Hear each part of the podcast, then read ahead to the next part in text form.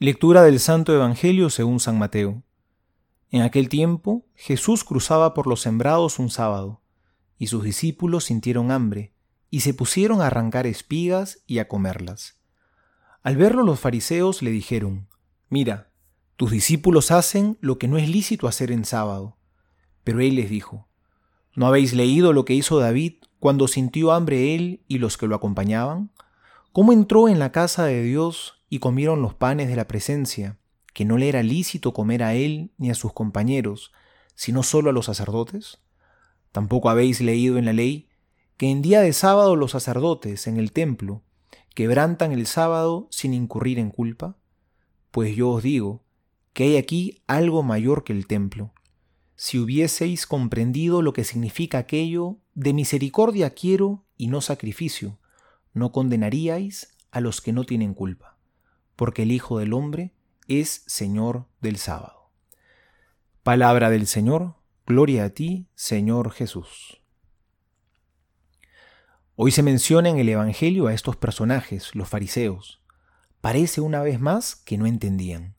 Eran personajes que en teoría eran personas muy religiosas, pero estaban en una situación terrible, porque más bien su actuar desagradaba a Dios, en vez de acercarlos, los alejaba. ¿Qué situación más terrible el vivir en el engaño de creer que estás haciendo obras agradables a Dios, pero en realidad te estás alejando de Él?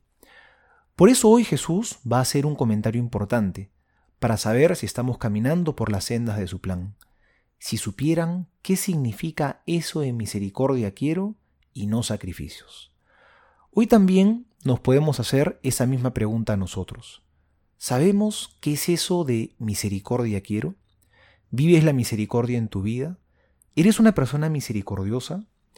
Porque qué difícil es agradar a Dios si no somos compasivos y misericordiosos con nuestros hermanos. Si tenemos prejuicios, si guardamos rencores a otros, si no hemos terminado de aceptar y perdonar a nuestros hermanos.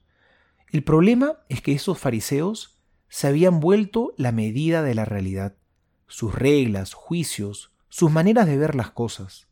Así, uno cree que está sirviendo a Dios, pero en realidad se está sirviendo y buscando a sí mismo.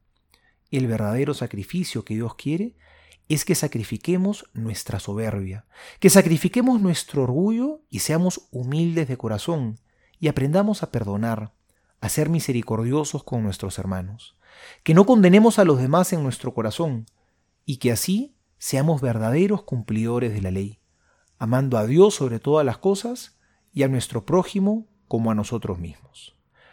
Soy el Padre Juan José Paniagua y les doy a todos mi bendición en el nombre del Padre y del Hijo y del Espíritu Santo. Amén.